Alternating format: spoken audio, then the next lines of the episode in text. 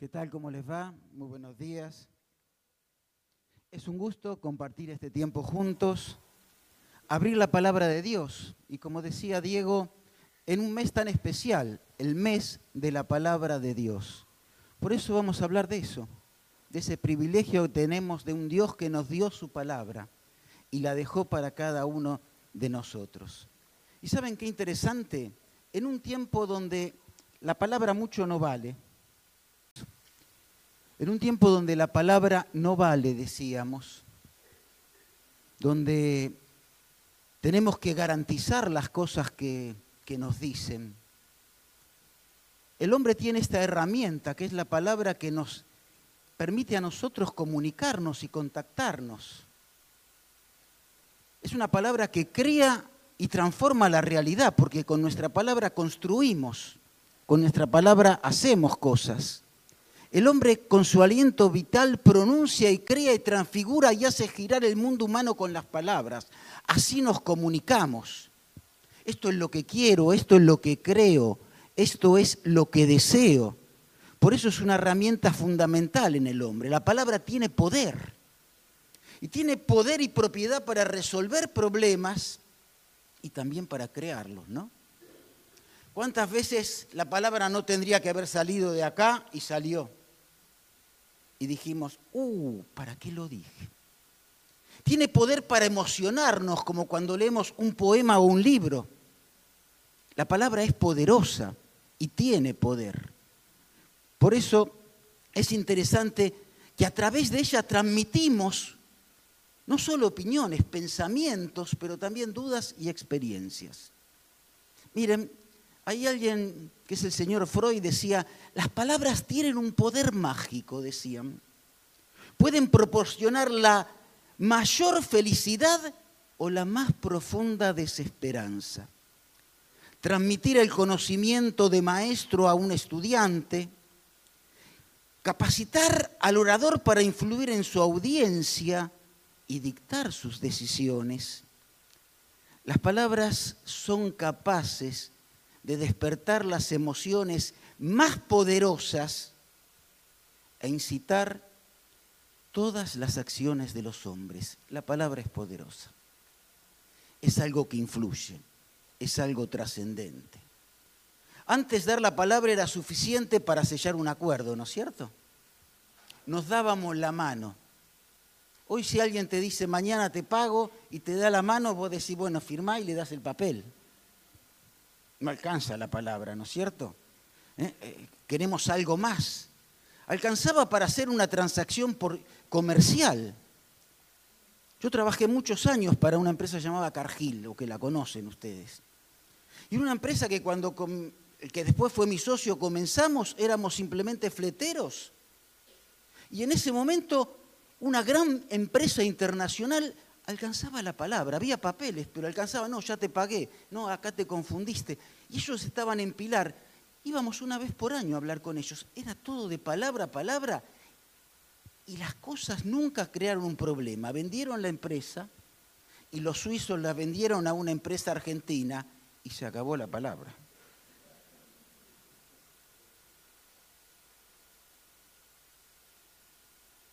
Nosotros fuimos distribuidores con, mi socio, que lo conocí, muchos saben, en la cárcel. Yo predicando el Evangelio y él ahí. Y tuvimos una sociedad por muchos años y él sigue hoy solo con esa empresa. Y nunca necesitamos una palabra, una palabra, un papel para vivir en ese tiempo. Era un delincuente, un ladrón. Y nunca necesitamos nada y nunca faltó nada. Y hoy sigue siendo mi mejor amigo después de ya más de 40 años.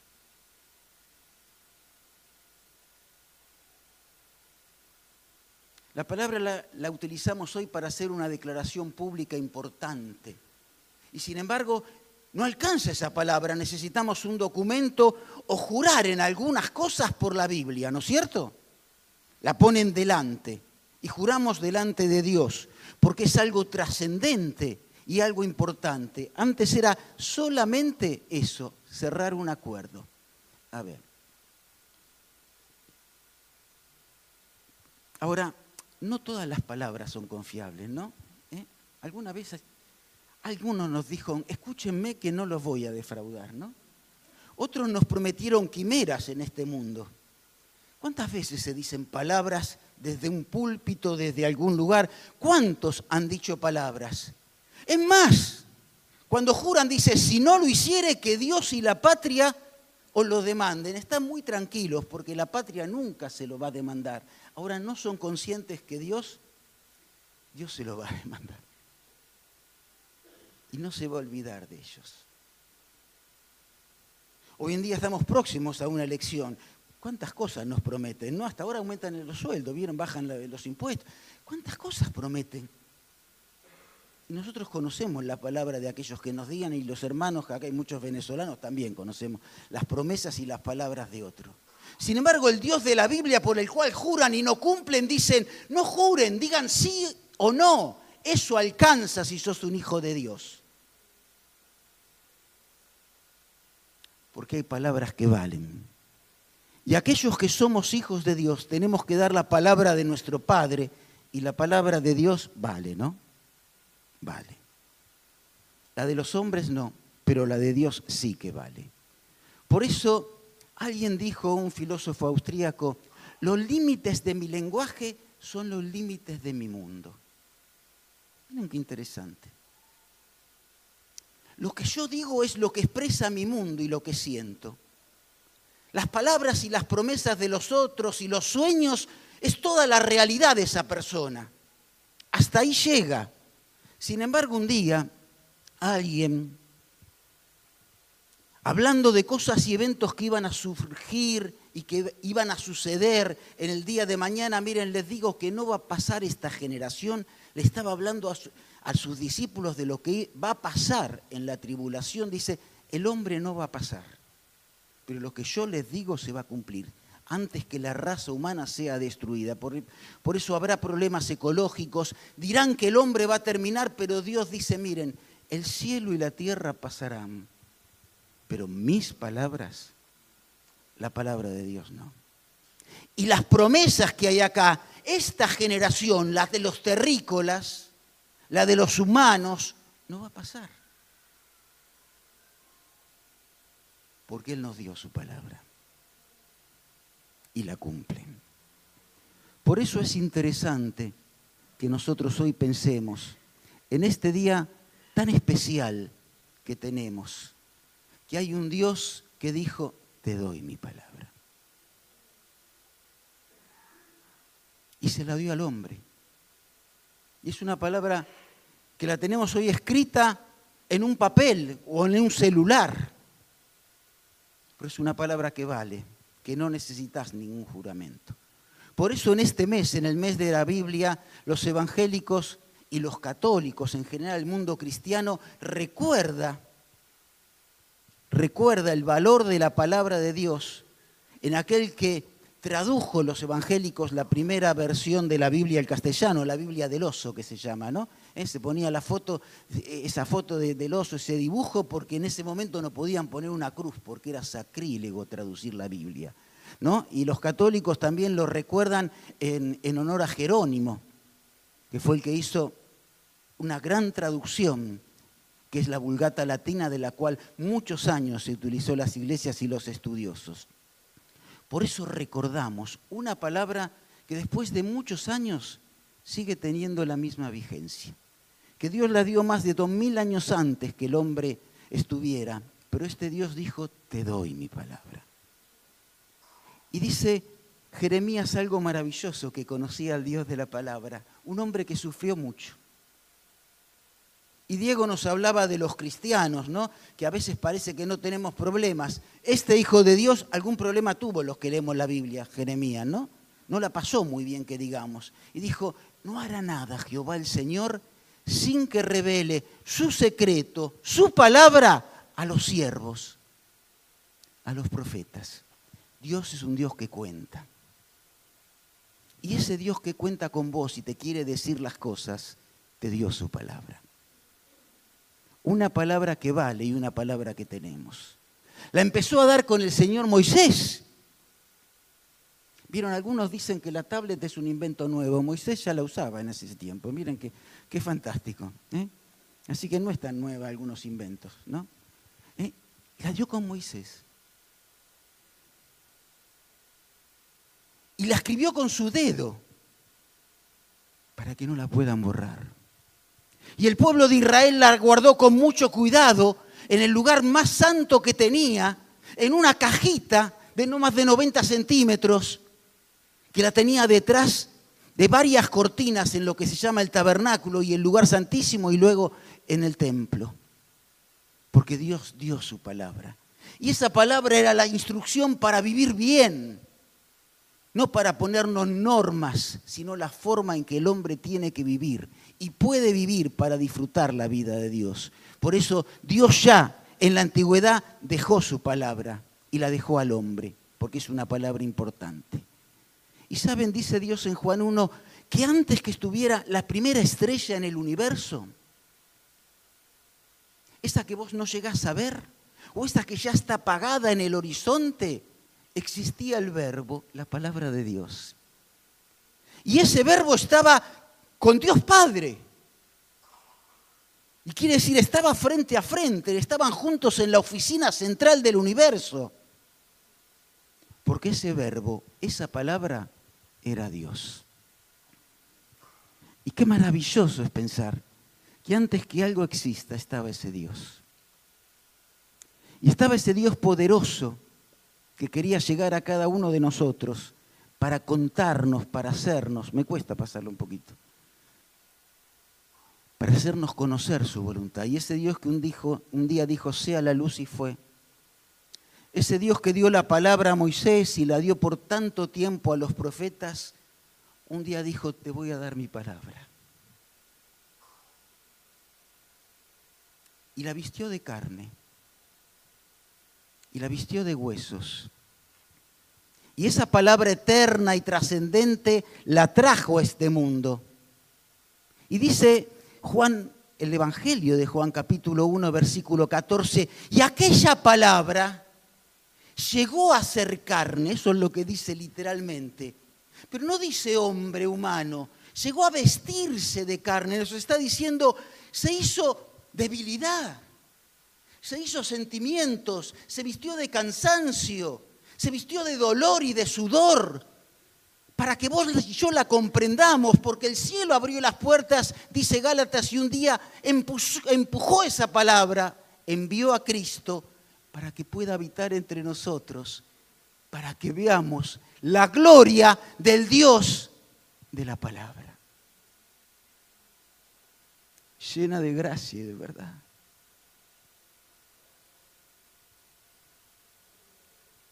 No tiene que firmar ningún documento Dios, porque ya lo puso en la cruz.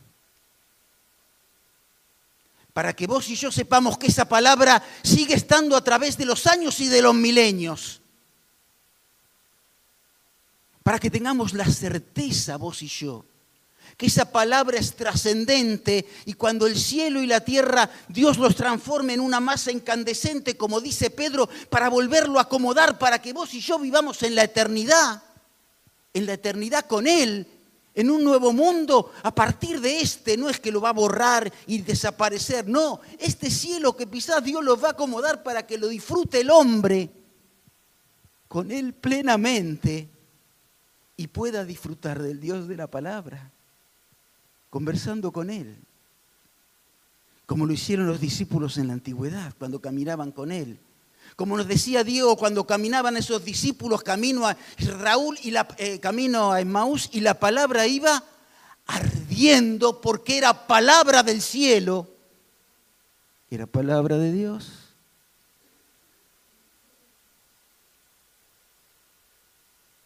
Cuando dice Gálatas que Dios envió, empujó literalmente a su Hijo, estaba gritando a la humanidad, te doy mi palabra.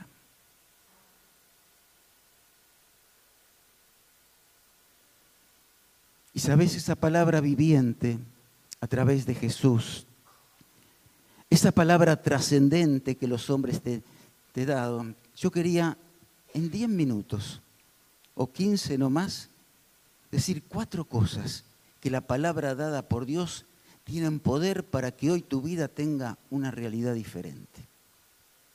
En primer lugar, es una palabra vital. Sí, sí, es una palabra vital. Porque es una palabra creadora.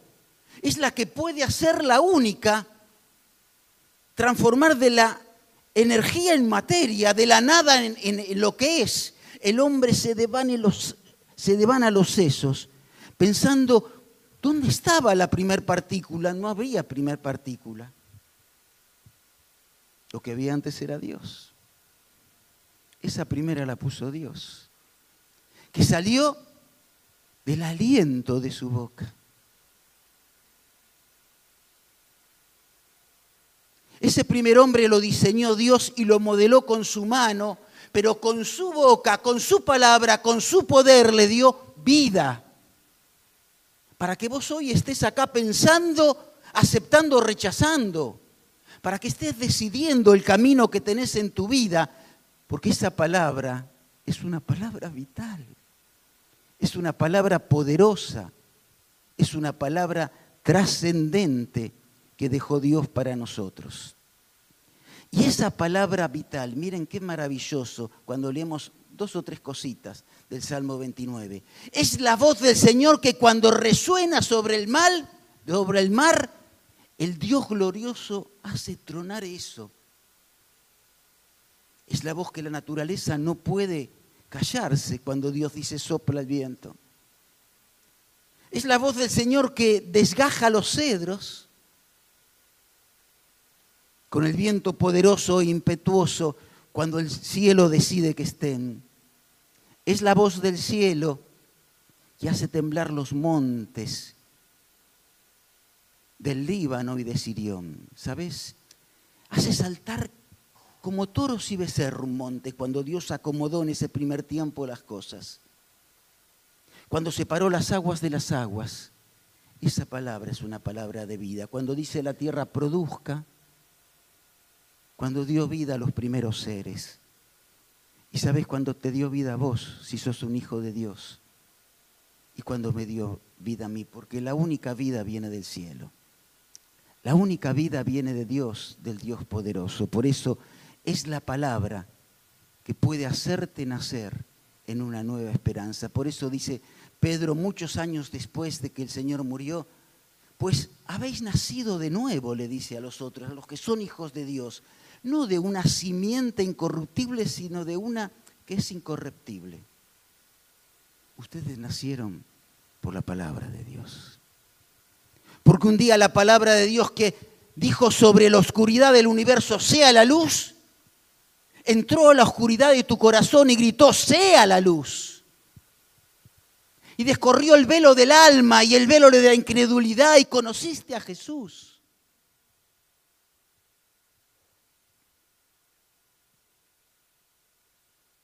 la palabra que permanece. Por eso esa palabra es vital y es hermoso que la tengamos, porque también es una palabra vigorizante. Mira lo que dice Hebreos capítulo 4, la palabra de Dios es viva o esa palabra viviente es eficaz y la palabra es como es una palabra quiere decir poderosa, activa, que puede penetrar donde nadie te entiende Incluso vos cuando estás en el espejo y te preguntás, ¿por qué hice esto? Dice, penetra hasta partir el alma y el espíritu. Es el lugar inmaterial del hombre que nosotros no podemos distinguir dónde está uno y otro. Las coyunturas y los tuétanos, hasta poder discernir los pensamientos y las intenciones que vos y yo a veces no comprendemos porque llega hasta las coyunturas y los tuétanos de nuestra mente, de nuestro entendimiento, hasta el lugar que no encontramos. Por eso esta es una palabra que tiene vigor, que tiene poder, que tiene presencia, que está hoy en este tiempo para cada uno de nosotros. Y esta palabra vigorizante, a ver, es aquella que cuando un hijo de Dios está postrado en la duda, cuando no tiene fuerzas para caminar, cuando un hombre que no lo conoce está postrado en el cielo como estaba en el suelo como estaba Daniel, preguntando cosas que no entendía, hacía las cuentas mal. Se le acercó él con su palabra, fortaleciéndolo, y Daniel tiene que reconocer, háblame ahora, porque me da fortaleza. Cuando Dios habla, el corazón cambia. No puede quedar mudo. Cuando Dios realmente penetra y habla en el corazón del hombre. Por eso también es una palabra vivificadora, ante la cual, miren, ante la cual el hombre en situaciones extremas, como dice el Salmo 119, estoy a punto de morir. Y dice, dame vida, vivificame conforme a tu palabra. Cuando estamos en crisis, en lugar de buscar al brujo de la esquina, buscar en internet la solución, ¿por qué no vamos a la palabra que tiene poder para darnos claridad? Que tiene poder para ayudarnos a entender esto.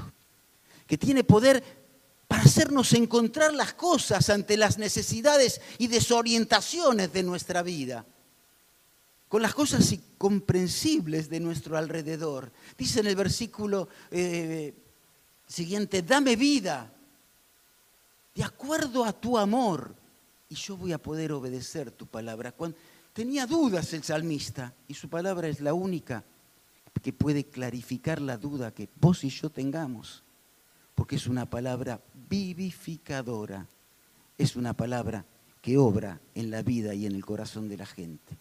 Por eso ante el desaliento, esta palabra de Dios, dice el salmista en el Salmo 119, versículo 107, Señor, me siento muy afligido, vivifícame. ¿Nunca estuviste angustiado? ¿Qué hacemos ese día? ¿Vamos a comprar en el negocio de la esquina una copita de vino. Eh, algunos así lo, lo hacen, ¿no? Prendemos la computadora para mirar alguna cosa. ¿Qué hacemos cuando tenemos así una duda? Ante el desaliento tenemos este libro. El Dios que dio aliento de vida para que tu vida y la mía sean diferentes. Y en un mundo de injusticias hay una palabra que también vivifica, porque Dios nos vindica.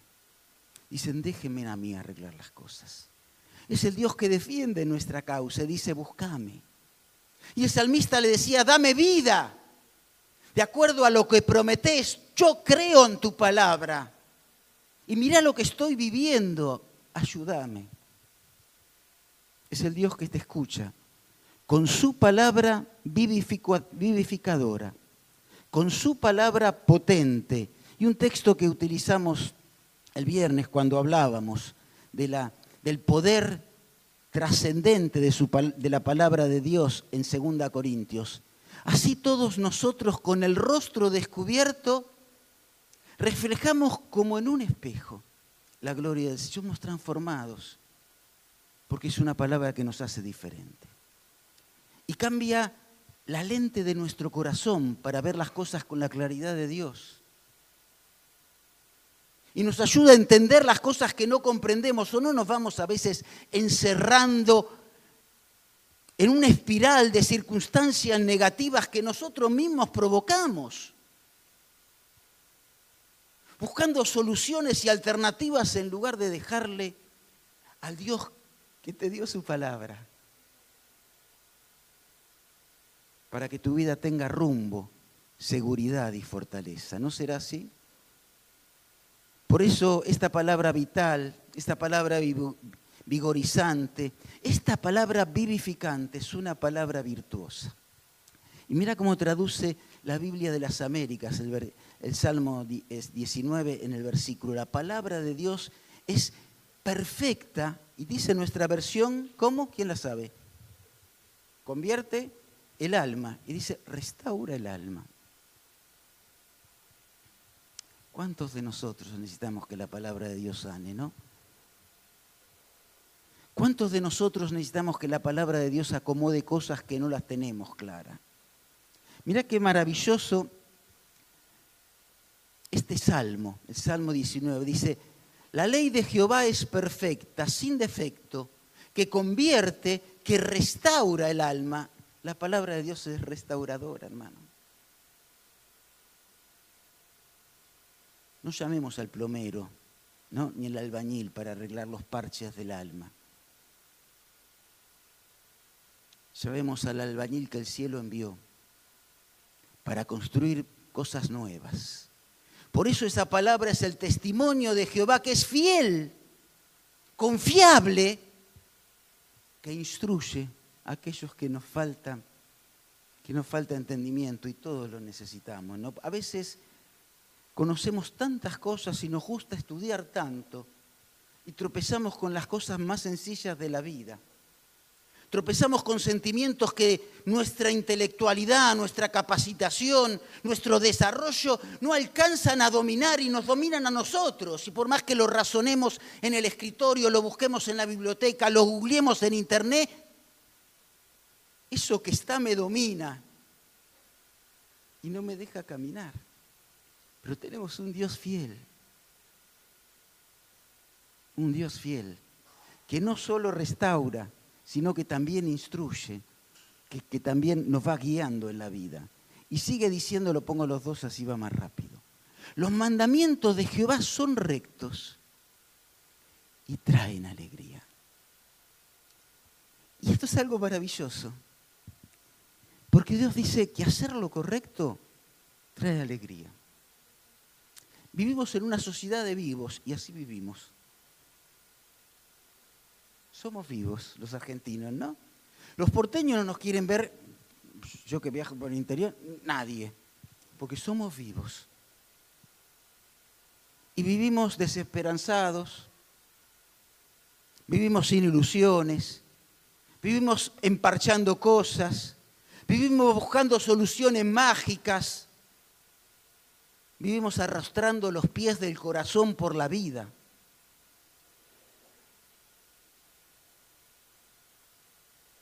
Como animales mirando hacia abajo a lo terrícola, en lugar de, hombres, levantar los ojos al cielo y poder mirar a Dios. A un Dios que no solo alegra, sino dice, el precepto de Jehová es tan limpio, es tan claro, es tan transparente que alumbra los ojos. Los ojos del camino, los ojos del corazón, los ojos de los sentimientos. Para poder caminar. El cielo abrió sus puertas y nos dio su palabra. Una palabra vital, una palabra hermosa, en definitiva, una palabra virtuosa. Y dice Ezequiel, esparciré sobre vosotros agua limpia. El Señor a través de Ezequiel a su pueblo y quizás a vos hoy. Agua limpia y seréis limpiados de todas vuestras inmundicias. Y cuando con el agua limpia, que es la palabra de Dios, que es la única que puede limpiar el corazón, un médico, un cardiólogo, puede abrir con un bisturí el pecho de un hombre, puede abrir con un bisturí el corazón, cambiar la vena más profunda o algún órgano muy profundo del cuerpo pero no puede abrir el alma. Dios sí. Y puede abrirla para limpiarla. Para limpiarla de las inmundicias y de las enfermedades que el pecado trae al corazón. Y puede injertarnos y arrancarnos ese corazón sucio y lastimado. Ese se lo dejamos a Rubén, ¿no? Se lo dejamos a Rubén que, que lo trabaje un poquitito. ¿eh? Para ponernos un corazón nuevo. En otra parte dice Ezequiel un corazón tierno, un corazón de carne. Eso solamente puede hacerlo el Dios que nos dio su palabra. Y yo no sé si todos los que estamos en este lugar hoy somos hijos de Dios. Pero mira, la palabra de Dios tiene virtud. La virtud de cumplir lo que ella escribió en la cruz. Y es poderosa para que hoy cambie tu vida, tu interioridad y tu corazón. Y es poderosa para que vos hoy, a la palabra del cielo, escuches como palabra de Dios.